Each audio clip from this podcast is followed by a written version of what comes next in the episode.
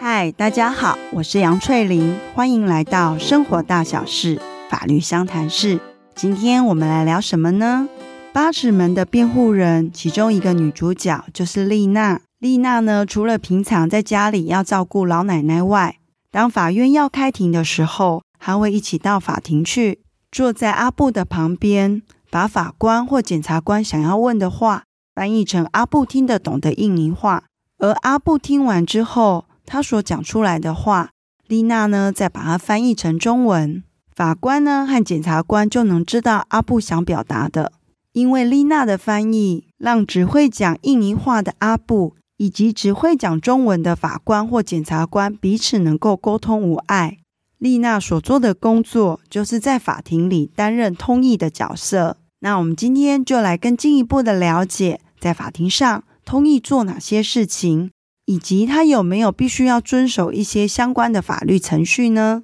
假设呢，两个好朋友原本是开开心心的在喝酒聊天，而在酒呢一喝多的状况之下，两个朋友之间的谈话气氛越来越火爆，彼此之间呢吵了起来。其中一个人呢就拿起旁边的酒杯往另外一个人身上砸下去，而导致于对方受伤了。受伤的人呢，非常生气，他决定要告他的朋友。那在进入呢检察官或者是法院阶段的时候，检察官或者是法官，他并不是在案发现场的人，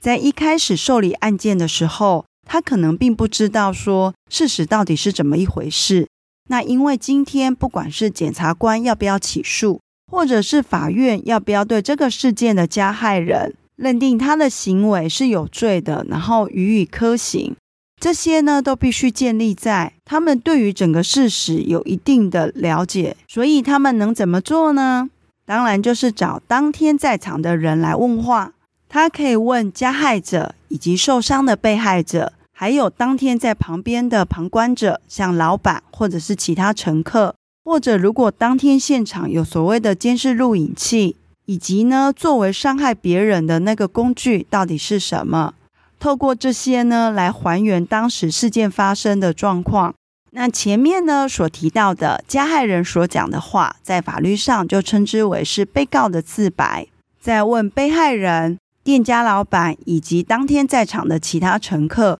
所得到的这些内容呢，就是证人的证言。加害者用来伤害别人的工具就是物证。证人的证言、物证，这些呢，都是在还原事实的一个证据资料。当证据资料越多、可信度越高的时候，对于检察官或法官来讲，如果证据资料是越多、越详细的话，那他所还原的一个事实就会更接近真实。而以这种更接近真实的事实来适用法律，检察官或法官所做的判断就比较不会出问题。那如果以刚刚前面所提的两个朋友呢，喝酒喝到后面发生伤害事件的时候，假设事件里的主角都只能讲阿美族话，对中文也不理解的时候，那这样进到法院的时候，针对提告的部分，他要怎么做才能够让法官或检察官知道呢？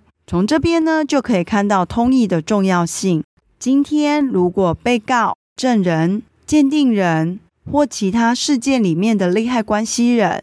他没有办法讲述我们的语言中文的时候，但是为了厘清案情，必须对于前述的这些人进行讯问的时候，那该怎么办呢？那就必须要有像丽娜这样的一个角色，法庭上呢称之为通译。通译呢，他其实做的工作就是在两个不同的语言之中当一个沟通的桥梁，经由他的翻译。彼此呢都能了解对方所想表达的意思，之后呢再进行后面的诉讼程序。那这时候呢，通译从事翻译工作时，有一件事情是必须要能够确保的：他今日呢所做的翻译，并没有加入呢任何自己的意见。透过翻译呢，让彼此都能够了解对方的语言，再来进行沟通互动。那通译呢，在这整个诉讼程序里面，它有没有哪一些程序是必须要去遵守的？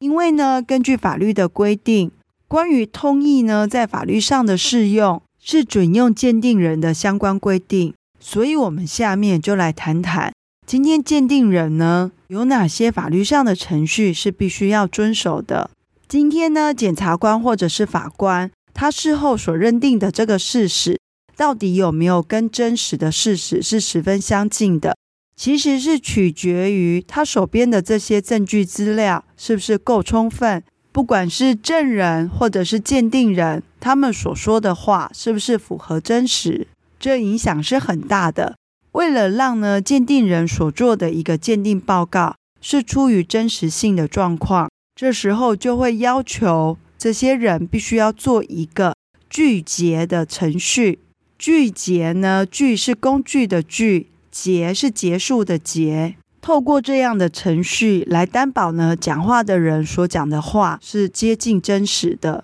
对于鉴定人呢，依法应该要进行合法拒结时，但他并没有践行拒结这样的一个动作时，这时候呢，所说的话原则上呢是被排除的，他是不具有证据能力的。意外呢，是在一些符合法律的状况之下。可以将这个因拒结而没有拒结的东西拿来做证据使用。那今天呢，如果鉴定人已经在检察官或者是法官面前完成了拒结这样的一个程序之后，事后呢却被发现他当初所做的对于整个事实认定有重大影响的一个鉴定报告、鉴定意见是假的，是虚伪的。那这时候他就有可能吃上伪证罪的官司，所以制度上呢，也因为有伪证罪这样的一个罪名存在，而让鉴定人的一个鉴定报告会尽量是出于真实的，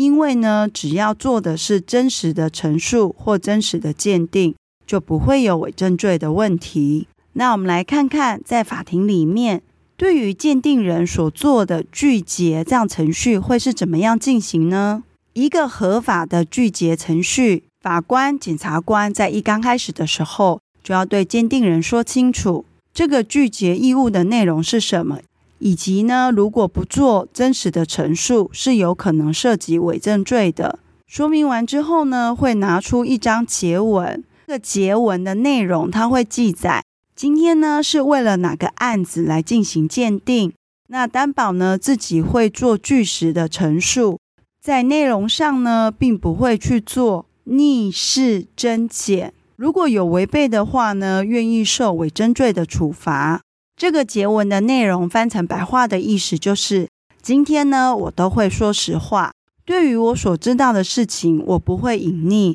也不会做夸大陈述，或者自己增加一些从来没有的事情，或者呢，对于该讲的就只有讲部分，而不是全部。如果我没有做到前面这些的话，那将来如果发生问题的时候，我甘愿受伪证罪的处罚。而这个结文呢，原则上呢是由鉴定人自己念一遍，除非说今天是鉴定人他没有办法念的时候，那才会交由书记官来进行朗读。整个结文都念完之后呢，鉴定人呢在后面的地方签名或盖章。那就完成了整个具结这样的一个程序。所以，当通译呢要进行翻译工作之前，他是必须要去做到具结这样的一个程序。那万一如果本来他应该要拒绝，他却没有拒绝的时候，那这个时候他所翻译的内容呢，会不会因此被排除，而被认定呢是没有一个证据能力？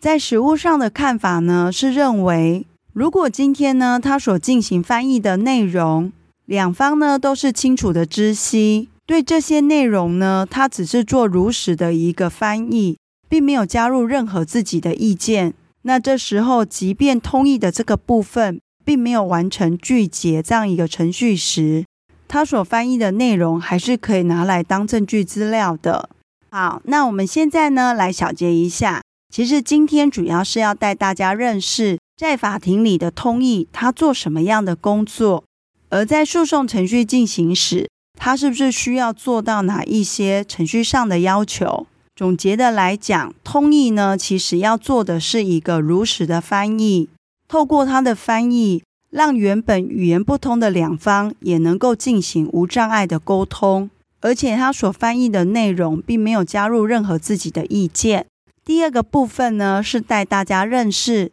透过句结这样的一个程序，能够尽量呢让所说的话是比较符合真实的。因为呢，如果拒绝之后被发现所说的话是谎言的话，就有可能呢会触犯伪证罪。那最后呢有去补充。如果今天呢，通译他并没有去完成一个合法拒绝程序的时候，那他所进行通译翻译的这些内容，可不可以拿来当证据资料？在基于呢，通译所翻译的一个内容，主要是来自于两方，并没有加入通译自己的个人意见的时候，今天呢，即便他没有完成拒绝这样的一个程序，可是他翻译的内容是如实，而且也让两方。都能够知悉的时候，那这时候呢，他所翻译的内容是可以拿来当证据资料用的。好，那我们今天的 podcast 就到这边结束喽，下次再见，拜拜。Thank you.